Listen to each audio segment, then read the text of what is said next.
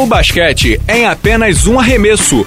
Começa agora a Bala na Sexta com Fábio Balaciano e Pedro Rodrigues.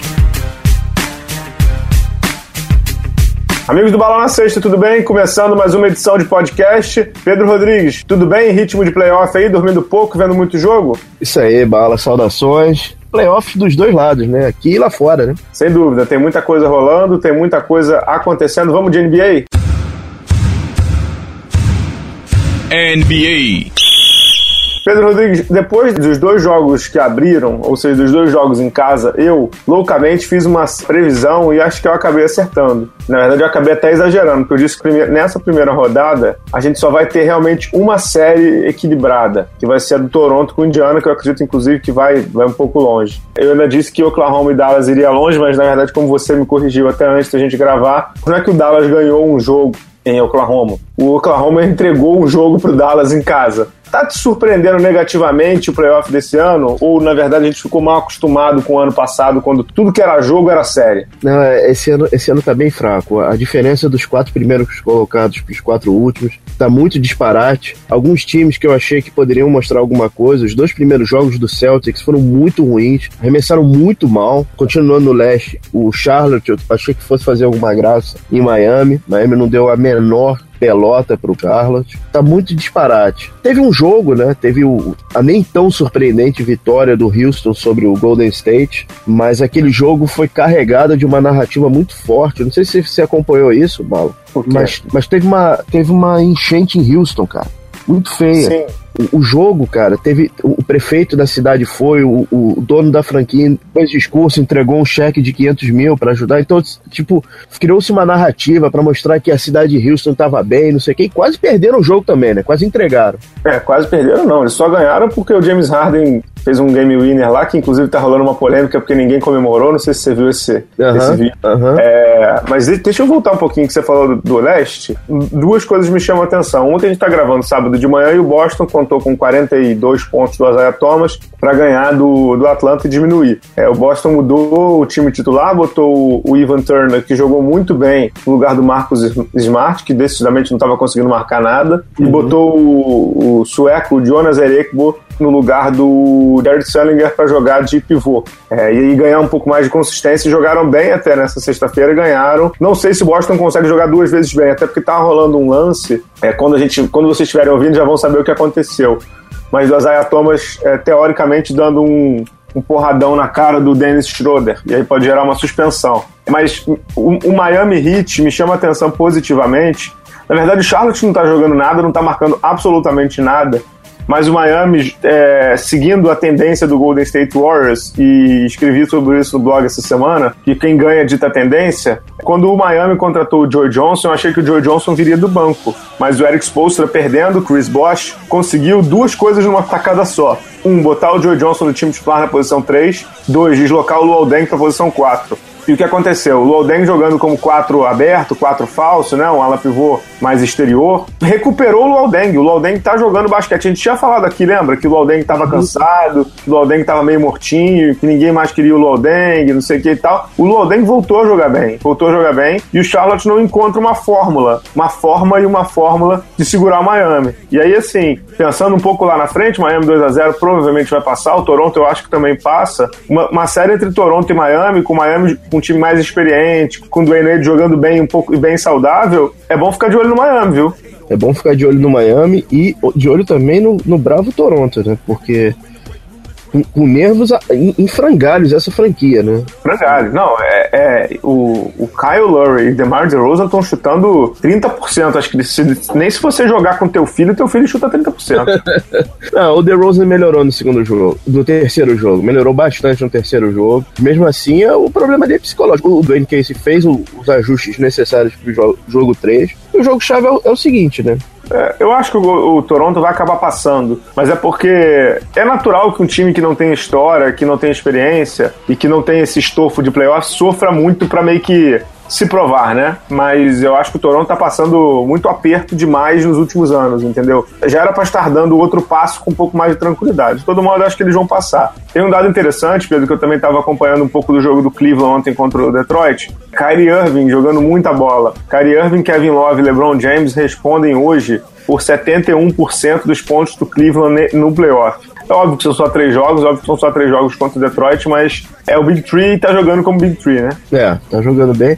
E voltando um pouquinho a essa série, é muito legal ver, ver, uma cidade apaixonada por basquete ver jogo de playoff, né? Em Boston, em Detroit. É outro jogo, né, cara? É outro é, jogo. Tem torcida, né? Exato, exato. É outro jogo. É, sobre o Detroit, é, chama a atenção dos ouvintes e quem quiser ver um técnico dando fricote, por favor, por favor pegue o Stan Van Gundy reclamando do time. Diz que o time, em português, claro, ele disse que o time não tá marcando porra nenhuma. Inclusive, esse é um dos motivos que ele tira o André Drummond de quadra, porque ele disse que o André Drummond não está conseguindo marcar um pick and roll sequer e que o Tristan Thompson está dando um pau nele embaixo da cesta na defesa. Então, Stan Van Gundy está alucinado. O Detroit fez dois jogos equilibrados, um e o três, poderia ter ganho, e o Stan Van Gundy está louco. Realmente, essa série eu achei que ela ia um pouco mais longe, mas o Detroit não conseguiu segurar a onda no final dos jogos, né, Pedro? Não, não consegui. Eu teve uma chance claríssima no primeiro jogo. Claríssimo. Mas realmente não conseguiu se segurar segurar, não. O Cleveland realmente atropelou. O Cleveland tá atropelando depois do terceiro e no quarto quarto, né? Tá atropelando o Detroit. É, vamos pegar o avião lá pro oeste. Você, citou muito bem, como sempre. Tem um, time que, tem um time que tá jogando muita bola, né? Tem um time que me surpreendeu muito nesse playoff, que realmente era um time. Eu, confe, eu confesso que estava desconfiado, mas está jogando muito bem, que é o Los Angeles Clippers, cara. Ele pegou a série com o Portland e simplesmente tá massacrando a, a, franquia do Oregon, né? É, tá massacrando, eles ganharam os dois jogos por mais de 20 pontos. E mais do que o Clippers estar jogando bem, o que me surpreendeu positivamente no. Falei Cleveland, mas é Clippers, né? Mais do que os números do Chris Paul, que são fantásticos, ele é fantástico mesmo, um grande armador, tá me surpreendendo muito a, a participação do banco, dos jogadores do banco. Então, é, a gente tem visto o, o Austin Rivers cada vez melhor, o Jeff Green vindo bem do banco, até o Cole Aldridge, pivô reserva, pegando muitos rebotes, o Wesley Johnson, que eu acho um bom ala pivô, jogando muito bem, e o Paul Pierce nem precisou entrar em quadra ainda. Então, uhum. é, o Jamal Crawford, que foi eleito o melhor sexto homem, para mim é uma eleição meio inacreditável, mas enfim, já com Vamos 12 chegar pontos. lá, né? Vamos chegar Vamos lá. Chegar. Já com 12 pontos de média, então o Clippers, aquela coisa que a gente falou, não tinha elenco, porque o, o elenco deles era Josh Smith, Lance Stephenson, o, o Doc Rivers, o técnico e general manager, conseguiu meio que dar um. Ele conseguiu dar um nó diferente durante a temporada. Então, o lado bom, o Clippers está jogando bem. O lado ruim, provavelmente eles vão pegar o Golden State, né? é, pra mim é o lado bom, né, cara? São, são duas franquias que se detestam, né? Aí finalmente vamos ter. Eu tô dizendo que é o lado ruim pra eles, né, Pedro? Eles é, devem ser um pau de novo, né? É, pra gente é muito bom. Agora o Blake voltou bem, né, cara? Ele tá, tá voltando bem. Tá, voltando, tem, já tem 15 pontos de média, tempo de quadra tá sendo super seguro pelo Doc Rivers. Só não sei como é que ele tá lá no vestiário com o roupeiro. tá falando com o roupeiro. Mas até aí, né? Depois a gente conversa com o roupeiro, né? É, é, a gente dá, dá, dá uma, uma conversada com o nosso bravo Chimbica, né? O Chimbica. É, né? Chimbica do Golden State, tá, do, do, do, do Clippers, tá levando pau do ala pivô, né? Olha que loucura. Cara, eu queria só, em relação ao, ao Oeste, eu só queria falar do, do bom papel do retalhado Memphis Grizzlies, cara. É, tá lutando muito, né? É, o, o, os caras estão. Acho que a melhor definição dessa série foi a do Matt Barnes, cara. Falando que eles foram pra uma, pra uma guerra com, armados somente de colheres. Ele falou isso, né? Falou. O Memphis, se ele pudesse meio que dizer assim, poxa, eu passei, mas não quero jogar, deixa os caras passarem, acho que ele faria, sabia? Mas eles não tem como. Não tem como, eles estão sendo ultra profissionais, é um time retalhado, é um time que tá sendo montado, foi montado nas últimas duas semanas. Cara, ele tá fazendo um bom papel. Ah, tá fazendo um ótimo papel. E assim, eu vi um pouco, grande parte do jogo 3 ontem, a gente tá gravando no sábado de manhã de novo, vi grande parte do jogo 3 ontem, eles levaram o jogo até o final, entendeu? Só que você olha os tempos de quadro dos titulares e dos principais jogadores, vou até abrir aqui pra gente. É, eles estão jogando muito tempo, porque não tem mais banco. Então, tirando o Vince Carter, que coitado, 30 e Blau, todos os outros, Jordan Farmer, Tony Allen, Matt Barnes, Zach Randolph jogando, jogando 30, 33 minutos para cima. Então, o Zach Randolph, o gordinho, o Matt Barnes, o veteranaço, 42 minutos e 39. Então, é, foi o que você falou, é um time ultra profissional, mas nem sempre ultra profissional vence, né? Na verdade, é muito difícil para eles, né? É que ninguém nos ouça, principalmente a internet, é um papel muito mais digno que, por exemplo, do Houston, né, cara? É, o, Houston, para mim, é o case do que não fazer, né? É, o case do. Cara, quando você tá vendo um jogo e daqui a pouco o cara mete o Michael Beasley, cara, fala, cara, não, não pode, né?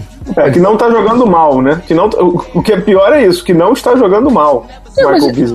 Mas é, é, é, aquele pensamento retrógrado, né, cara? Sim, o cara contrata. Que não é pra falar, né? Ele tem um grupo talentoso, mas não tem time, né, cara? Ô, Pedro, antes da gente falar de NBB e tal, não sei se você quer falar mais de, de alguma coisa de NBA, mas para mim a notícia da semana fora das quadras, fora do playoff, foi. É, não foram os prêmios, que isso é chatíssimo, é, foi o Tom Thibodeau. Tom Thibodeau, cinco anos no Minnesota, vai pegar aquela molecada de mais de 20 anos, né? De, de menos de 22 anos, todo mundo com tempo longo de contrato, Zach Lavin, Andrew Wiggins e Carl Anthony Towns principalmente. Cara, eu curti muito e, e Tom Thibodeau não só como general, como técnico, mas presidente. também como general, presidente de operações. Já levou o Scott Layden, que você conhece bem. Scott Layden, ex-Utah, ex-Sneaks e tava no Spurs. Ou seja, para ajudá-lo nessa parte de, de front office, né, de, de diretoria. E muito legal. Para mim, a grande notícia da semana, boto fé no Minnesota, boto muita fé no Minnesota. Pro Tom Thibodeau a gente sabia que era um ano, né, Pedro? Era um ano que, na verdade, era o tempo que ele quisesse, porque ele ia ser o cara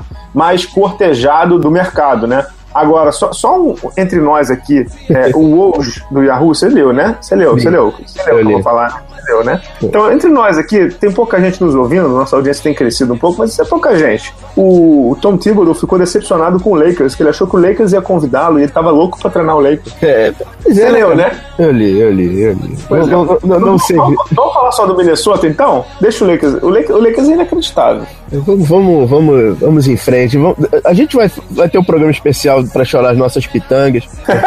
tá bom. O Santos, é, outra notícia, o Santos renovou com o, o Watson. É, o Watson, que foi, foi um rapaz que foi contratado no meio da temporada, foi, passou por cima do Hornacek, mas isso é outro problema. Em relação ao nosso bravo Thibodeau, cara, é, é, legal porque é uma volta ao lar, né? E o primeiro trabalho dele como assistente foi no, no Wolves, cara. Perfeito. Lá atrás, mas muito lá atrás. É, cara, como é... assistente de vídeo, né? É isso, isso aí.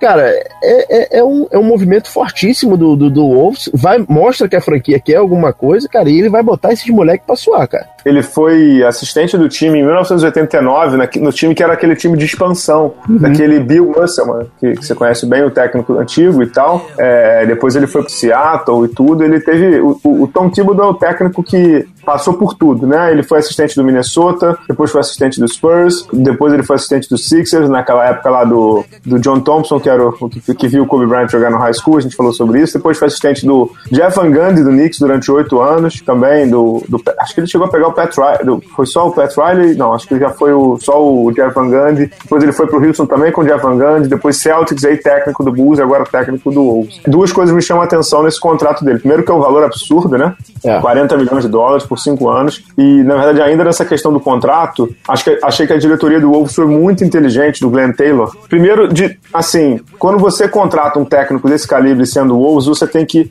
overpay, né? Você tem que pagar um pouco mais, porque você sabe que se ele tiver duas propostas na mesa no mesmo valor, ele vai para outra, né? Porque você é o Wolves e provavelmente você pode concorrer com o Lakers da vida. Então ele meio que teve que pagar um pouquinho a mais do que o esperado, certo? Então ele teve que botar um pouco mais de dinheiro na mesa. E teve uma outra coisa também que eu achei que ele foi muito hábil, que foi, ele viu, tudo bem que o Flip Saunders, que descansa em paz, também fazia isso no Minnesota, mas ele poderia ter contratado um general manager e um técnico. Mas ele sabia que no Chicago, o Tom Thibodeau bateu muito de frente com o front office do Chicago. Então, além de, de ele ter contratado o Thibodeau como técnico, ele falou assim, cara, cuida de tudo, entendeu? Porque a gente fala só eu e você, certo? Ele só vai conversar com, com o Glenn Taylor, com o dono. Então, meio que ele disse assim pro Tom Thibodeau, vai lá, cara, cuida de tudo, e você vai ser cobrado por tudo. O diálogo vai ser em uma mão só, vai ser comigo, não vai ter estresse de, de você bater de frente com a diretoria e depois vir falar comigo, ou da diretoria vir falar comigo de você. E aí o Thibodeau topou, né? É, e voltando, queria só voltar em relação ao salário, não é um salário tão alto assim, né? O nosso bravo Scott Brooks foi contratado pelo Washington por 5 anos por 35 milhões, né? É, também teve essa notícia essa semana, confirmada, acho que pelo Washington confirmou, né? É. O Washington confirmou a notícia. Essa notícia também do, do Scott Brooks, que esse nasceu virado pra lua, né? Porque, pelo amor de Deus. é, virado pra lua. Essa notícia aí também tem um nome, né? Tem, nome e sobrenome, né? É, pois é. E camisa 35. Camisa 35, né? É. Pra, quem, pra quem não tá entendendo, a gente tá dizendo aqui que o, o Washington Wizards demitiu o Randy Whitman, que fez um trabalho horrendo mesmo, muito ruim essa temporada pelo, pelo Washington, demitiu e contratou o Scott Brooks. Scott Brooks, para quem não sabe, ex-técnico do Oklahoma City Thunder, muito querido pelo Kevin Durant. E o Kevin Durant, agente livre. Ou seja, a ideia do, do Washington Wizards é: tô trazendo o técnico do free agent que eu quero contratar. Então, é mais ou menos por aí, né? É, e da cidade dele, né? Washington da cidade dele, né? É da cidade dele. Olha, eu não sei, eu não sei se. Eu não sei se é. Como é que eu vou dizer? Ingenuidade da minha parte, Pedro. Mas eu não consigo ver o Kevin Durant saindo de lá assim, não, sabia? Eu não vejo a menor possibilidade dele sair. Menor. Zero. É, é, nula. Você vai sair de uma situação que você é o rei da franquia, você tem jogadores talentosos, você deve estar uma ou duas séries para voltar a uma final de NBA. É, pois é, para construir tudo de novo. Pois é, pô, não, não dá. E a gente já viu como histórico, antes da gente passar pro NBB aqui, a gente já viu como histórico que tá muito difícil de jogador trocar de franquia. Então, quando o Washington faz essa aposta em você colocar todas as suas fichas num técnico para trazer um free agent, eu acho que eles já podem de cara ter uma decepção, né? É, exatamente. Vamos só fechar o, o, os Wolves, cara, rapidinho? Claro. Eu acho que, efetivamente, isso eu não estou falando de um modo pejorativo, nem sendo, é, digamos, irônico, acho que, efetivamente, o Wolves está enterrando o Flip Saunders, né? Porque o Flip Saunders era o dono das operações do Wolves, agora realmente eles estão começando um novo regime eu acho que eles estão começando da forma correta. Eles estão indo. É, até porque, Pedro, com todo respeito ao Flip Sounds, não tinha muito jeito, né? Eles tinham que. Meio é. que essa temporada foi a temporada do luto e eles não fizeram nada, ou seja, eles não contrataram um técnico, não contrataram um general manager, deixaram o Sam Mitchell de técnico interino e ele sabia que era interino. O Sam Mitchell, inclusive, fraquíssimo desde muito tempo. É, ganhou, acho que inclusive o técnico do ano pelo Toronto, mas nos últimos anos dele na NBA isso é uma decepção atroz. Então o Minnesota tinha que partir para partir para outra, cara, partir para adiante. E acho acho que eles foram muito bem na, na escolha do Thibodeau. Achei que eles realmente foram muito bem. Tem um time já muito bom, que é o Rick Rubio, o Zach Lavine, o Andrew Wiggins, estão jogando com o Dieng e o Carl Anthony Towns. E Carl Anthony Towns teve uma temporada, em português, claro, também fodida como calor, com média de 18 pontos, 10 rebotes a ideia do Thibodeau é transformá-lo no, no pica das galáxias, né? É, e, Olha... um, e um tremendo player coach com o Kevin Garnett, né? É, Kevin Garnett que está reencontrando o Thibodeau, Kevin é. Garnett que foi treinado, assistente técnico do Boston, campeão. Dizem que, né, dizem, né, não confirmado que na entrevista de emprego o Kevin Garnett foi, entendeu? É, uhum. É, e aí o Thibodeau levou, ficou meio surpreso, porque há um, um, boato muito forte que o Kevin Garnett está se aposentando também, junto com o Kobe. É, há um boato que o Kevin Garnett está se aposentando essa temporada para virar dono do time, né? Isso, inclusive, na troca que levou ele para lá, todo mundo já comentava. Kevin Garnett se aposentaria, pegaria o seu poupudo vencimento da carreira para comprar uma parte da franquia do Glenn Taylor e o Glenn Taylor topa. Então são movimentos interessantes pro Wolves aí, né? Muito legal. É o time para se observar no que vem, né? É, é um time para se observar no que vem, para mais do que ano que vem. Agora, a gente falava a mesma coisa do Pelicans também, né? É, é Exato. Vamos ficar de olho, vamos ficar de olho. Está sob júdice ainda, né? É, vamos, vamos de NBB então? Vamos de NBB. NBB. É, só para deixar um recadinho, a gente não vai falar de LBF hoje, só, só dizer que a série tá 2 a 0 mas quando vocês ouvirem, o jogo 3 já vai ter acontecido, pode ser inclusive que Sampaio Correia já seja campeão. Então no próximo programa a gente faz uma análise um pouco mais detalhada dessa decisão da LBF. Pedro, no NBB, como a gente também esperava, as séries entre Flamengo e Rio Claro e Bauru e Pinheiros, que, que inclusive quando vocês estão ouvindo, arrisco-me dizer que já terão terminado, não estão tendo muita emoção, né? Não, não estão. Principalmente a série do, do Flamengo e do Bauru. Séries muito disparates, né, Bala? Foram, tá, tá sendo muito. Vamos dizer, num, o espetáculo está devendo de emoção. É, devendo emoção. É, é, é, cara, é muito disparate a qualidade dos elencos. É muito disparate. O Flamengo vem com uma rotação de oito, nove jogadores muito bons. Cara. Coitado do Rio Claro, ele vem. Ele já veio estourado da outra série. Cinco jogos, não sei o que. Aí pega o Flamengo logo pela rabeira. Fez um bom papel no primeiro jogo, no segundo jogo ainda tentou fazer alguma coisa, mas é muito difícil, né? É, não dá. É muito... pra, Rio Claro, time muito, muito bem treinado pelo Dedé, eu gosto muito do Dedé. Mas não dá, realmente não dá. Eu acho muito difícil do Rio Claro conseguir qualquer coisa contra o Flamengo ainda. Acho que não vai ter conseguido. É o jogo 3, inclusive, nesse sábado, acabou nesse sábado aí, quando inclusive transmitido pela Rede TV. Acho que não tem chance. Agora a gente tem duas séries que estão pegando, né? É, então. Basquete Cearense e Mogi, tem o jogo o jogo 5, o jogo 4 no quando vocês estiverem ouvindo também já vai ter acabado, no Hugão, no Hugo Ramos, e o Brasília e, Basque, e Paulistano, que fazem nesse, nessa segunda-feira, quando vocês estiverem ouvindo já, já ainda dá para prever alguma coisa, jogo 4 em Brasília. Como eu previ, Pedro Rodrigues, Brasília roubou um jogo do Paulistano em São Paulo, pode fechar em casa. Eu falei que é da Brasília. Essa série para mim ainda tá em aberto, cara. Eu desconfio que essa vai para cinco. Vai para cinco jogos. A do Brasília. É, mas o Paulistano precisa ganhar na capital federal, hein? Eu sei. Eu... Brasília, conseguiu, Brasília conseguiu um feito no jogo, no jogo 3 contra o Paulistano. Não é que foi vencer na capital, não. E foi fazer 100 pontos no time do Gustavo. Né? É. O Brasília, quando, quando se acerta, cara, é, é difícil. É muito bem treinado. Os veteranos estão muito bem.